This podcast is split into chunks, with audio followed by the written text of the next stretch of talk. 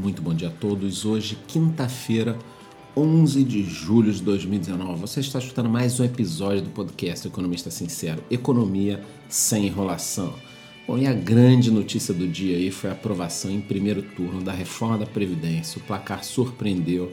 Você que escuta nosso podcast diariamente sabe que eram necessários 308 votos.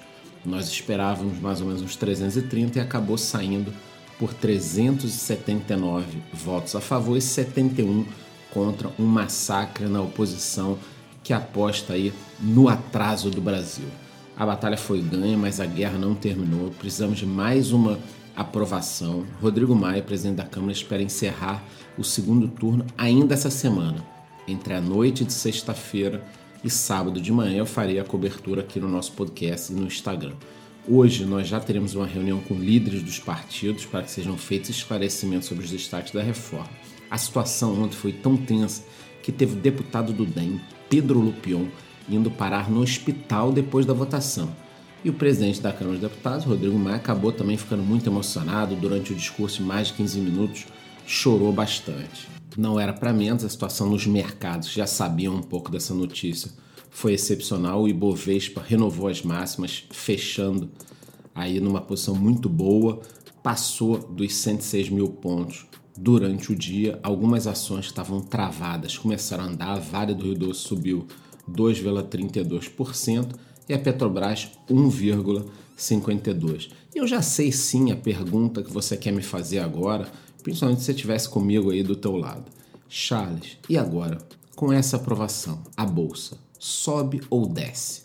E a resposta é direta: eu nunca fico em cima do muro. Ainda tem espaço para alta. E sim, se projetarmos uma Selic entre 4 a 5% com a inflação que temos atualmente, existem bilhões, na verdade, sem exagero, tá? Existem centenas de bilhões de reais que sairão da renda fixa, irão diretamente para a bolsa e também para fundos multimercados que colocarão esse dinheiro na bolsa. Sendo assim, meus amigos, ações e fundos imobiliários ainda tem muito, muito, muito para andar. Inclusive sobre fundos imobiliários, ontem eu fiz um vídeo sobre o melhor e o pior fundo imobiliário da minha carteira, o melhor me trazendo aí quase 30% no semestre. Esse vídeo está lá no YouTube. Sobre o mercado de criptomoedas, ontem foi um dia de queda, o Bitcoin está sendo negociado agora a 11.500 dólares. Mas eu preciso fazer um papo reto com vocês hoje e é o seguinte: eu tenho algumas considerações, tá? Hoje, o ministro Paulo Guedes terá uma reunião com seus secretários para fechar um pacote de medidas que serão implementadas após a reforma da Previdência. Eu já falei isso para vocês aqui. Tem um pacote bomba, bomba no sentido positivo, que o Paulo Guedes lançará, ele falou inclusive no evento da XP. E a minha pergunta é a seguinte: o que você está fazendo para surfar essa onda? Seja como empreendedor, seja como funcionário, esse pode ser o melhor momento para se começar um negócio no Brasil. Em 2013, eu procurava um imóvel comercial para alugar e não encontrava de jeito nenhum. Quando eu encontrava, era um valor absurdo, com condições surreais, caríssimo. E atualmente os donos de imóveis comerciais fariam qualquer negócio para você alugar uma sala ou qualquer tipo de coisa.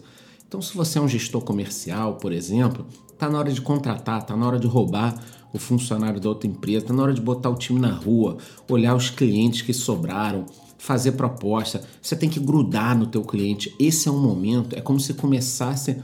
Vocês não fazem evento em empresas para quando vai começar o ano?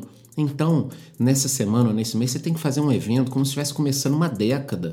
Realmente, eu estou vendo as empresas muito paradas, assim, tanto empreendedores quanto empresas nós estamos vindo de um tempo tão ruim que eu acho que as pessoas não se deram conta do momento que pode vir para o Brasil, do crescimento que nós poderemos ter. Então, construtoras, terreno, esse é o momento. Escutem bem o que eu vou falar.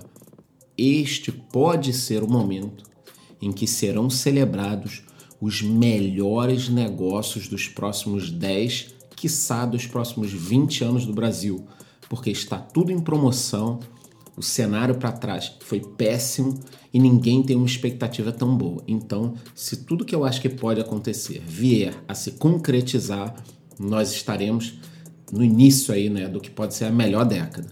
Então, a minha pergunta para você hoje é a seguinte: o que você está fazendo? Muito bom dia.